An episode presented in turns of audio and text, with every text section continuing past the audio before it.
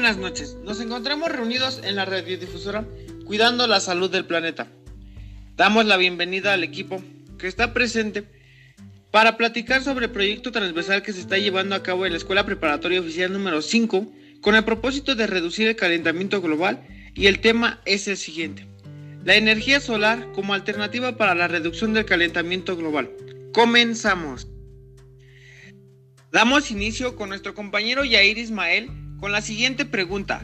¿Qué son las celdas solares? Te escuchamos. Buenas noches, mi nombre es Yair Ismael Cortés Paredes.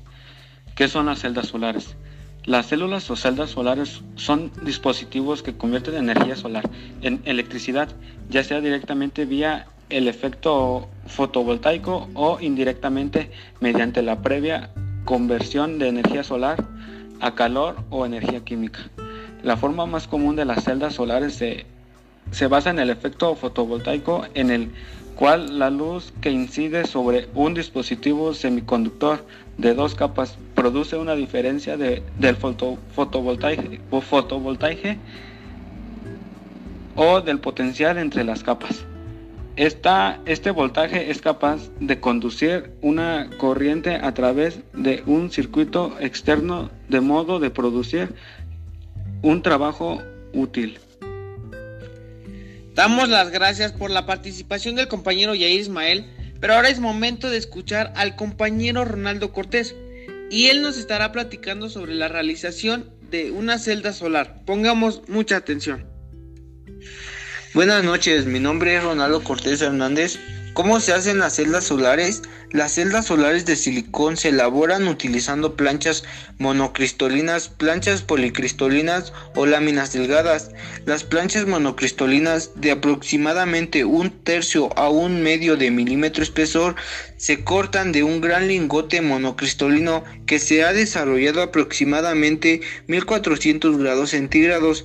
Este es un proceso muy costoso. El silicón debe de ser de una pureza muy elevada y tener una estructura cristalina casi perfecta. Las planchas policristalinas son realizadas por un proceso de moldeo en el cual el silicón fundido es vestido en un molde y se deja sentar. Entonces se rebana en planchas. Como las planchas policristalinas son hechas por el moldeo, son apreciablemente más baratas de producir, pero no tan eficiente como las celdas monocristalinas. Gracias. Gracias por tu participación, Ronaldo. Pero bien, ahora es momento de escuchar al compañero Ricardo Dávila Medina y él nos platicará sobre cómo funciona una celda solar. Hola, buenas noches.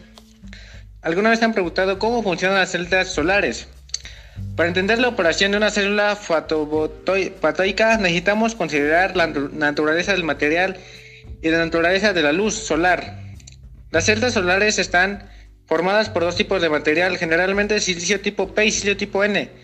La luz de ciertas longitudes de onda pueden ionizar los átomos en el silicio y el campo interno producido por la unión que separa algunas de las cargas positivas. Dentro del positivo fotovoltaico, los agujeros se mueven hacia la capa positiva o capa tipo P y los electrones hacia la negativa o capa tipo N. Aunque estas cargas opuestas se atraen mutuamente, la mayoría de ellas solamente se pueden recombinar pasando a través de un círculo externo fuera del material debido a la barrera de energía potencial interno. Por lo tanto, si se hace un circuito se puede producir una corriente a partir de las celdas iluminadas, puesto que los electrones libres tienen que pasar a través del circuito para recombinarse con los agujeros positivos. Muchas gracias por su atención. Esto es así como funcionan las celdas solares. Es un una forma de ahorrar energía a nivel mundial y es algo que nos ayuda y nos beneficia como seres humanos. El tema se está poniendo interesante, pero ahora es momento de escuchar al compañero César Chávez que nos platicará sobre el funcionamiento de un calentador solar. Pongamos atención. ¿Cómo funciona un calentador solar? El componente clave del sistema solar son los tubos de vidrio al vacío de alta tecnología que absorben no solamente los rayos solares directos, radiación solar directa, sino también el calor del medio ambiente y cuando está nublado, radiación solar difusiva. Renombramos institutos de investigación Alemania e Inglaterra inventaron y experimentaron con tubos al vacío como colectores de energía solar. La tecnología es ahora muy aceptada por todo el mundo y ha sido usada por varios años en países como Alemania, Inglaterra, Canadá y China. Anteriormente este sistema era mucho más caro que el sistema común de serpentín.